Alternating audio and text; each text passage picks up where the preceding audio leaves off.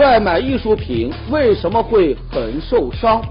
如何看待羞辱智商的心灵鸡汤？语文课本为什么要说谎？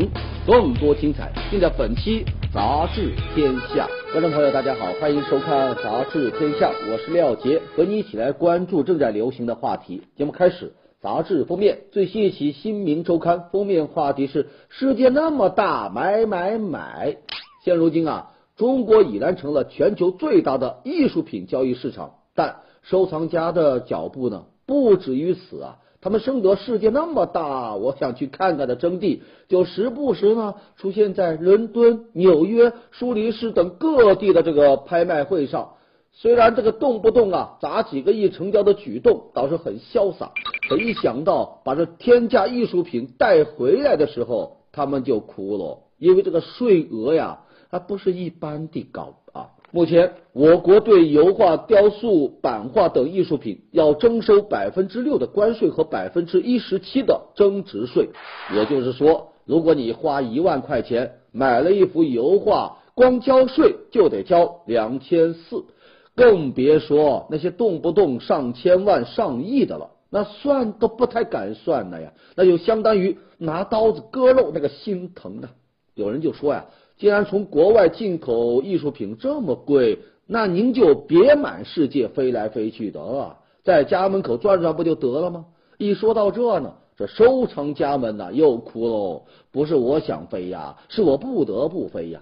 按照我国文物保护法的规定啊，一九四九年以前的这个艺术品啊，都属于文物，外资拍卖行不得涉足，而且呢。一九四九年，那不仅限定中国艺术品，也包括海外的。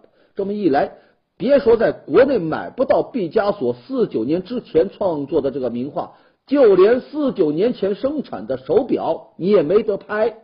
这就逼得一些外资拍卖行啊，只在内地做这个预展，然后呢，再到香港或海外去做交易。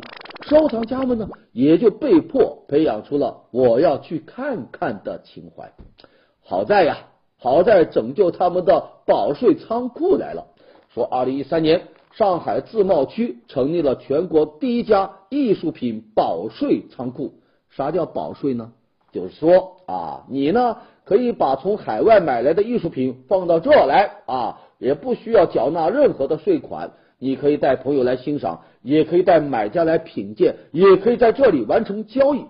只是呢，不要把艺术品带出去，不要带出这个仓库，你就不需要交税，安全性也没有问题，完全可以放心啊。据说呀，即使是让什么美国军用钻头来攻击这个墙体，没有几个小时，你根本就打不穿。一些艺术品的交易啊，收藏界这些大拿呢，就纷纷进入此地。苏富比、佳士得、华谊兄弟的收藏，马未都的官复宝库，还有刘义谦的功夫帖啊，都是从这里来入境的。功夫帖光税据说就省了八百多万。除了保税啊，这个仓库呢还能促使留在海外的一些中国文物回流。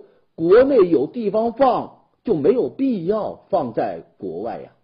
我们回到这个封面，世界那么大，买买买，世界那么大。都想买一点，对艺术品的收藏和投资来说，这限制少了，理性那肯定就多了。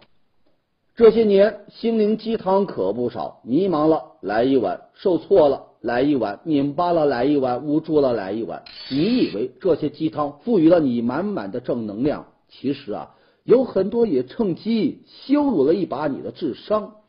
我们经常用温水煮青蛙来警示自己啊，生于忧患，死于安乐。说如果把一只青蛙放进装有沸水的杯子里，那这个青蛙呢会立马跳出来。可如果把它放在温水里啊，哎呦，这慢慢加热，这青蛙就放心的游来游去。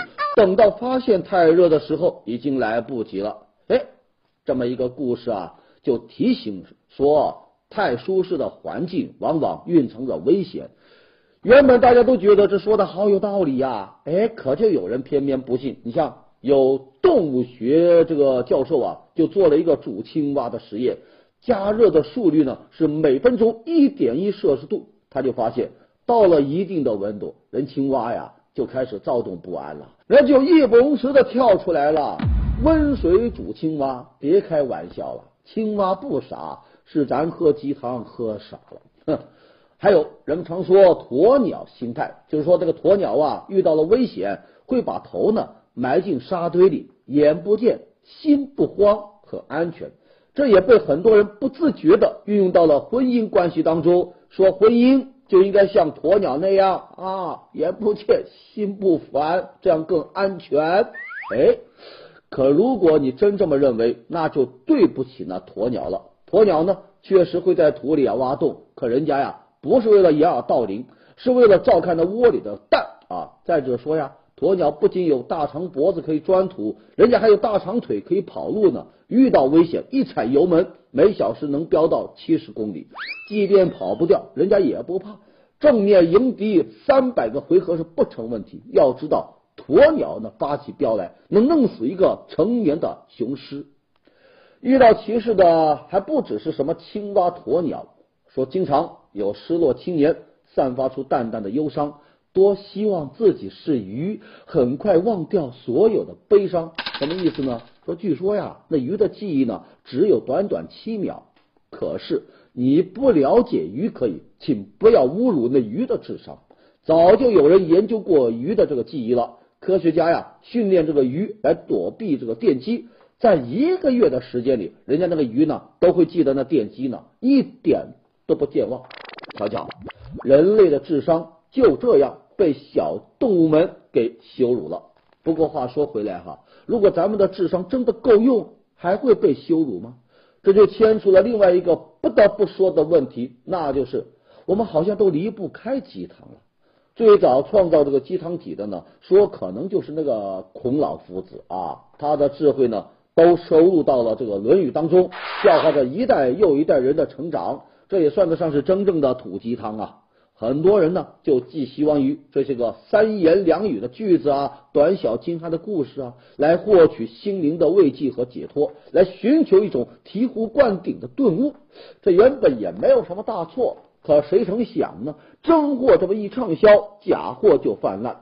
各式各样的语录体、各色人物的京剧、各种各样的鸡汤，哎呦，充斥着版面，刷爆了朋友圈。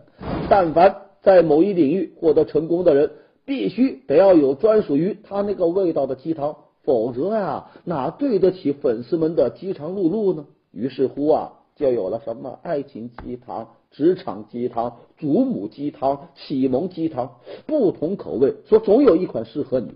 在全民鸡汤的时候，一些有热度的名人明星也成了熬汤的大厨。说在莫言获得诺贝尔文学奖之后，莫氏鸡汤风靡一时啊，什么啊烟恋上了手指，手指却把香烟给了嘴唇啊，香烟亲吻着嘴唇，那内心却给了肺。就这样歪曲、别扭、毫无逻辑的文字，竟然在朋友圈动不动就被转发了十万以上。可人家莫言说了，从来不上网，更没有发微信，这根本就不是我写的。咱中国的还比较容易发现啊，你整一个远一点的，那就无据可考喽。于是呢，柏拉图摇身一变啊，是竟然成了情感专家，说分手后不可以做朋友，因为。彼此伤害过，不可以做敌人，因为彼此深爱过。这鸡皮疙瘩掉了一地呀！如果柏拉图真说了这话，想必他老师苏格拉底得哭晕呐。还有一个孟非啊，自打担任了情感节目的主持人，就被推为情感专家，说他说啊，走在一起是缘分，一直在走呢是幸福，还说了什么若爱请深爱。莫气，请彻底不要暧昧，伤人伤己。害得那孟非呢是天天忙着辟谣啊，说没有一句是我说的。有人就调侃说呀，这肯定不是你说的呀，你的名言是有请下一位男嘉宾。开玩笑啊，不过呢，奈何人家天天辟谣，依然有人坚信这就是我要喝的鸡汤。每看一遍，都双拳紧握，眼神坚定，内心犹如一万只鸡在奔腾而过呀。疗效是直逼打鸡血，可等到平静下来，该忧伤的还是忧伤，该迷茫的还在那迷茫。因为很多的鸡汤它都脱离了实际，就是说教，驴唇不对马嘴。比如说啊，之前有一个大学生问这个于丹老师说：“我和女友啊刚刚毕业留京，买不起房，也没有钱，可朋友呢喊我们出去吃饭，咱都不好意思啊。在北京真的是一无所有，咱该如何是好呢？”哎，于老师就给他端来了一碗鸡汤，说：“你有一份工作。”又有女朋友，还有喊你吃饭的朋友，你拥有这么多，凭什么说你一无所有呢？这年轻人一听，哎，是啊，突然间就高兴了。可再一想，咱说的是物质上的一无所有，可老师说的是精神上的东西。还有的鸡汤，他完全就不求论证，不求逻辑，就一心想着怎么让道理看起来正面阳光，就是那一堆最有道理的废话。其实啊。这鸡汤啊，往往发生在这个分享当中啊。如果你不说出来，它就不是鸡汤；可你天天发，天天说，它就有了成为鸡汤的危险。喝多了注水的鸡汤，还真伤到啊！啊，稍一闻到那个鸡汤的味道，胃里呢就翻江倒海。于是乎，就有人开始抵制鸡汤，成立了一个什么反鸡汤党啊。你说你若安好，便是晴天，他就要说。你若安好，便是晴天霹雳。还有更狠的啊！假如生活欺骗了你，不要悲伤，不要心急，因为明天生活还会继续欺骗你。简直啊，要把人虐哭啊！不过有人就说了，就是喜欢这么一种被戳中了痛点的感觉，和那油腻腻的鸡汤一比，这叫酸辣汤，辛辣、真实、有味。不过要我说呀。那油腻腻的鸡汤也好，简单直接的酸辣汤也罢，都不能多喝，喝多了呢，那都是迷魂汤。前不久，一则乱入的消息啊，狠狠的扯住了人们的眼球。说上海、山东、广西等地的一些天猫店主呢，被当地国税部门约谈，干嘛呀？说要补税啊！消息是这么传的啊，说上海的店主小赵。被约谈了。从他店铺的交易额来看呢，他去年说是卖了四百多万的东西，得补百分之二十八的税，那一百多万呢？这小赵很心塞呀！啊，真卖了这么多，都交不起这么多税，更何况店里的成交量啊，压根就不是这个数啊！在天猫界啊，有一个不成文的规矩，干嘛呀？刷单，为了拔高自家的销量，为了挤进热销排行榜。那店主们呢，都会用一些个虚拟的成交额来撑场面。现在可好了，得要补税了，除非你拿出了证据证明你是刷单的。哎呦，看到这个消息啊，各店主是苦不堪言呐。要钱没有，大不了啊，关门啊，跑路。看客们呢也是众说纷纭，有拍手称快的啊，谁要你们刷单呢？既骗了我们，又坑了自己吧。当然也有打抱不平的。说人家这个小本买卖本来就是薄利多销，这么一补税，岂不是要逼死人呢？还有剁手族那就担忧喽，说这羊毛都出在羊身上，以后还能不能愉快的买卖喽？就在种种争议快要炸开锅的时候，砰，又一个重大新闻砸了下来。天猫官方发表声明说，国税总局从未发布过对天猫商家补税的通知。说这就是谣传啊！天猫还表示啊，对于这么一场有组织的造谣行为，他们已经报案。哎呦，合着吵吵吵了半天是虚惊一场。不过这个事儿呢，也给天猫店主们啊来了一记当头棒喝。如果都能够踏踏实实的经营，你不耍花招，面对补税，这腰板照样能挺得起来呀。同时啊，也给这个消费者们呢提了一个醒。下次剁手之前，千万呐看清楚了，别被那销量排行榜蒙蔽了双眼呐！假的。前不久，王旭明呢再次抨击了语文教材，说已经让人没法好好说话了。这王旭明是谁呀？他从教育部新闻发言人改任语文出版社的社长，他就一直和这个语文教材呀较上劲了。啊！批评课文当中的假语文，他提议呢要真语文运动，说真语文呢就得真教、真学、真评啊。按照他的说法，假语文那是无处不在。你比如再别康桥，有些个老师呢，非得把它给拔高，说他表达的是对祖国、对故土的热爱。这么高的道德水准，估计连作者本人呐都自叹不如啊！人家只不过是想表达对友人、对爱人、对那一段时光的怀念。我们每个人呐，应该都遭遇过语文题的折磨。你比如啊，这个鲁迅文章当中有这么一句：“我家门前有两棵树，一棵是枣树，另一棵还是枣树。”问这表达了作者怎样的思想感情？有人就弄啊，这能说明什么呢？说明鲁迅也想凑这个字数呗，说明他们家喜欢吃枣呗。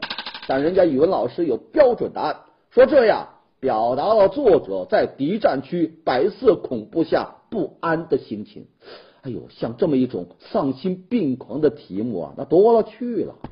我们的语文教材啊，特别喜欢建这个道德高地，非得要虚构这个根正苗红来释放正能量。可是呢？脱离了现实生活，脱离了常识的这样的拔高，就很容易导致坍塌呀。说谎的课文如何教得出诚实的品格？接下来进入到板块，杂志标题最新一期的一读啊，文章标题：为什么你读过的书都不记得了？哎，很多人都被这么一个问题困扰，那这是为什么呢？今天我们来解答啊。比如最形象的说，当我还是一个孩子的时候，我吃过很多食物，大部分都已经一去不复返，而且呢都被我忘掉了。但可以肯定的是，他们中的一部分已经长成了我的骨头和肉。阅读啊，也同样是如此的。书读多了，容颜呢自然会改变，这叫什么呢？润物细无声。不过有人就说了，你这什么解释啊？这是自我安慰呀，你忘了就忘了呗。之所以没有记住，就是因为你没有建立起知识之间的关联，没有形成知识的体系。看书的时候，输入信息啊都是零碎的，而且呢，在脑子里啊又不经常拿出来用，当然就忘了喽。另外，这跟读书的动机也有关联。如果你看书追求的是什么意义呀、用途啊、收获呀，平时呢也只下了一些个随便翻翻、随便看看的功力。那就跟天天睡觉还梦想要睡出六块腹肌一样，那是绝无可能的。那有没有办法呢？有，给大家一个多快好省的办法，什么呢？用心再读一遍。什么办法？哈哈，来看《三联生活周刊》文章标题：球迷拥有的连曼。哎，没听错，是连曼。前不久啊，英国北部超级联赛传来一个振奋人心的消息。说这个联曼呢夺冠了，不是曼联哈，是联曼啊。说从下个赛季开始，这个联曼队呢可以成功的出现在英格兰第六级联赛的赛场上。说起这个联曼呢，可能我们第一反应就是他和那个曼联有没有关系？哎，这两家不光名字像，还真就有一层血肉关系。说在十年前，美国的富豪啊。格拉泽家族以职业足球交易史上最高的记录、最沉重的负债，完成了对曼联的股权收购。你要知道啊，这在很多死忠粉的眼里，曼联已经沦为了资本玩具了。于是乎呢，这些个球迷啊，集体出走，联手创立了一个叫联曼的足球俱乐部。自打联曼成立那天起，他就被视为乌托邦一般的存在。俱乐部呢是球迷所有制，每一个球迷啊都可以参加重大决策的投票。成年人每一年交十二英镑，小孩呢交三英镑，你就能获得一股的股权，而且每一个人只能买一股。在这十年里啊，联曼的会员由当初的四千发展到了今天四万六千多，几乎每一场比赛都有三千多球迷到现场来支持。可是对手的球迷数量呢，一百多。两百多啊！他们的对手啊，可能一辈子啊都不可能在这么热烈的气氛下踢球啊。更特别的是，球队的章程里明确写道，拒绝任何商业形式的球衣广告。这球队呢，从来也不分红，有钱就投到俱乐部的运营当中。现如今，这联曼呢，不光有职业球员，就连他的理疗师、营养师、体能师。都是职业的，一点都不含糊。人家的信条是什么呀？雄心没有天花板，瞧见没有？人心齐，泰山移呀，联手就不怕路漫漫，联手不怕路漫漫，这叫连麦。好，接下来赶快杂志图片。广西北海一段路面，无数个洞啊，那简直就叫连连坑。越南版《武媚娘传奇》这个剧照走红啊，主演呢都是清一色的男性，打扮的呢那是无比的妖娆。白宫晚宴，奥巴马化身段子手，却被翻译给抢尽了。一个呢是无比的严肃，一个呢是无比的浮夸。这哥俩啊，说双簧。好，欢迎回来。最近福建的小蔡同学啊，苦恼啊，从小一直梦想要当一名教师，现在呢，只能眼巴巴望着讲台叹气。这是怎么一回事呢？说二零一零年六月，小蔡考到了浙江杭州某大学的涉外英语专业。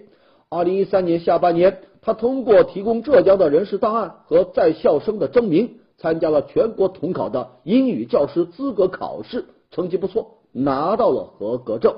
到了二零一四年的三月，他又参加了全国普通话等级测试，拿到了二语证明。好了，集齐了龙珠，可以放大招喽。可是没想到啊，当小蔡同学向杭州教育部门申领这个教师资格证的时候，一盆凉水泼了下来。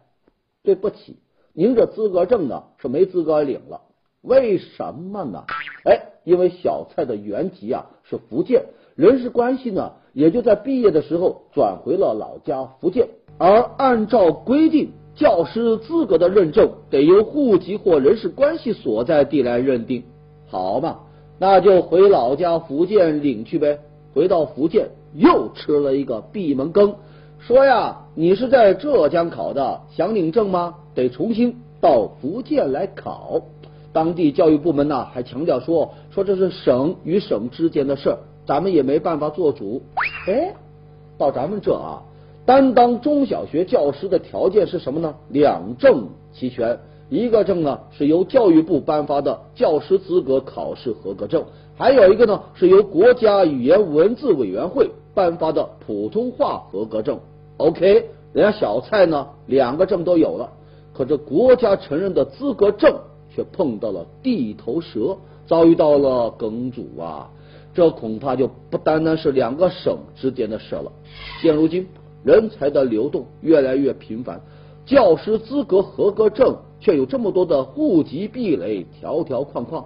依我看，咱相关管理部门就应该拿起那黑板刷，擦掉障碍，可别让老师只能望讲台兴叹呐。好，接下来说一说九零后炒股，好像最近股市比较火呀。新一轮的股市大热，暴富神话是不断的传出，不少看客呢按耐不住，纷纷投入股市大潮，其中就包括很多九零后的大学生，他们对股市的痴迷程度啊，就和当年大学生挑灯看古龙、读金庸的热情是一样的。自从进入股市，每天呢都起早贪黑，打开电脑，掏出手机，准时看盘。哎，这搁以前呐，说选修课必逃，必修课选逃。现在不了，都坐在教室里，桌上看着课本，底下开着手机。课余时间呢，也不打游戏了，也不去逛街了，干嘛呢？专心研究股市。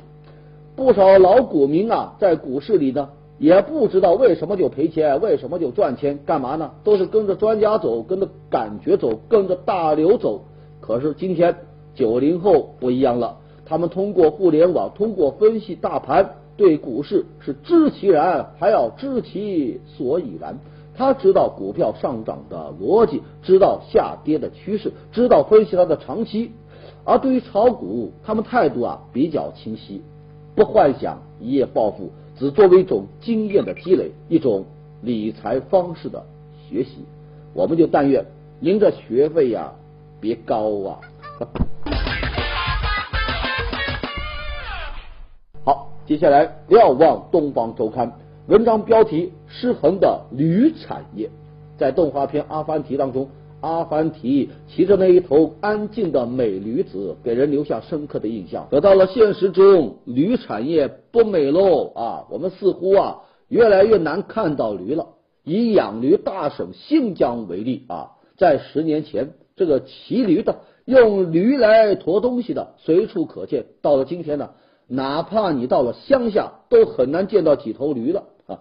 这一边驴呢越来越少，另一边呢宰驴的却越来越多，停不下来呀。最近这些年，以驴皮为原料的阿胶产业越来越红火，说国内阿胶市场的规模都将近一百个亿了。可是呢，驴数量的逐年减少，就导致了阿胶产业的乱象丛生。一方面，驴皮走俏吧，价格水涨船高。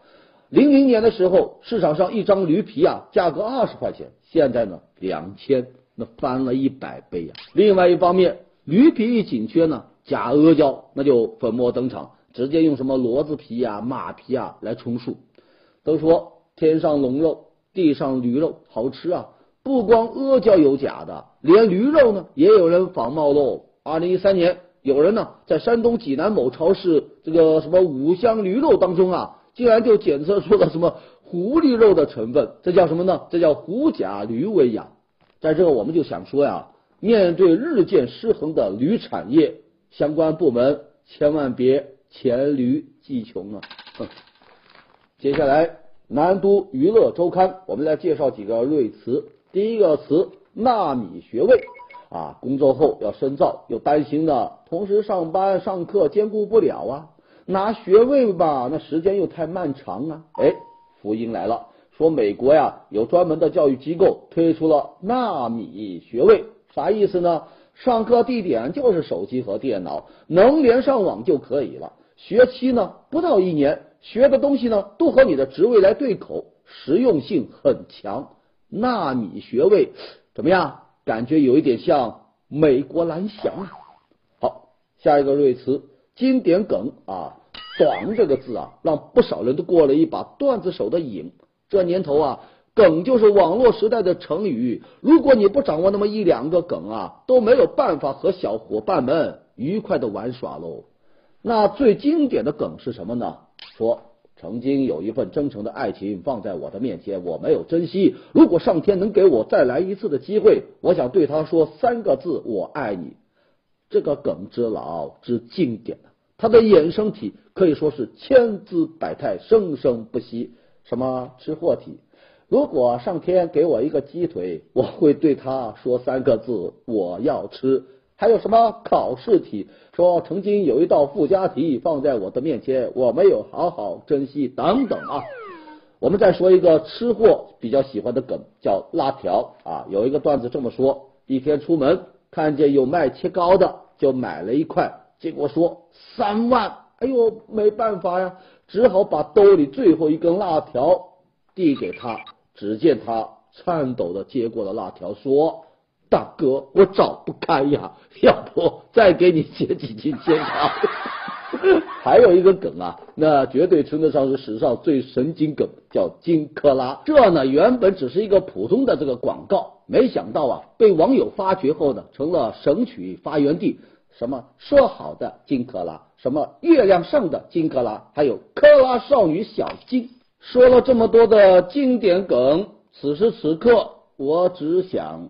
静静，别问我静静是谁哈。好的，感谢收看《杂志天下》，读杂志观天下，杂志话题多，咱明天中午接着说。节目最后是天下言论。